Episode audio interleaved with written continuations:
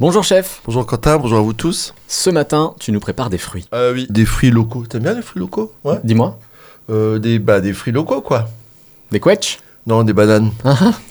Oui, c'est très local ça, hein Ah oui, les bananes, il y en a plein les arbres.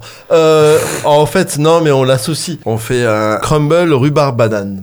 Ah, Bon, euh, crumble, mais moi j'aime plutôt dire streusel, mais bon, euh, voilà, ce qui revient au même.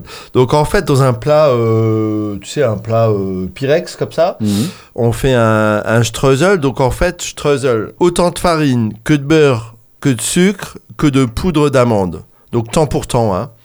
Euh, vous mélangez tout ça, votre beurre pommade, donc ramolli, farine, sucre euh, et poudre. Vous mélangez tout ça. Vous mettez une bonne couche au fond, à peu près 1 cm. Ensuite, vous faites une compote de rhubarbe euh, et banane dans lequel vous mettez un peu d'orange, évidemment un peu de sucre, vous mettez ça au milieu et vous recouvrez de, de streusel. Vous mettez ça au four 20 minutes. Alors je vous dis pas que ça, euh, faut pas trop en abuser, ou alors vous faites euh, trois fois le tour du, du pâté de maison hein, ou, ou du centre-ville, évidemment avant 19h. Et dans Euh. la limite des 10 km Bah, vous pouvez rester à 3 km de chez vous, vous faites 4 fois le tour, c'est bon, hein On s'en fout.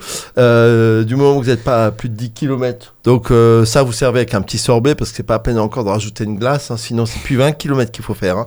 Donc c'est hyper simple, un petit euh, crumble à la rhubarbe et banane, c'est bête à faire. Si vous ne trouvez pas de rhubarbe fraîche, vous pouvez en trouver dans certains magasins euh, surgelés pour faire une compote, c'est très bien. Je vous embrasse, à demain, salut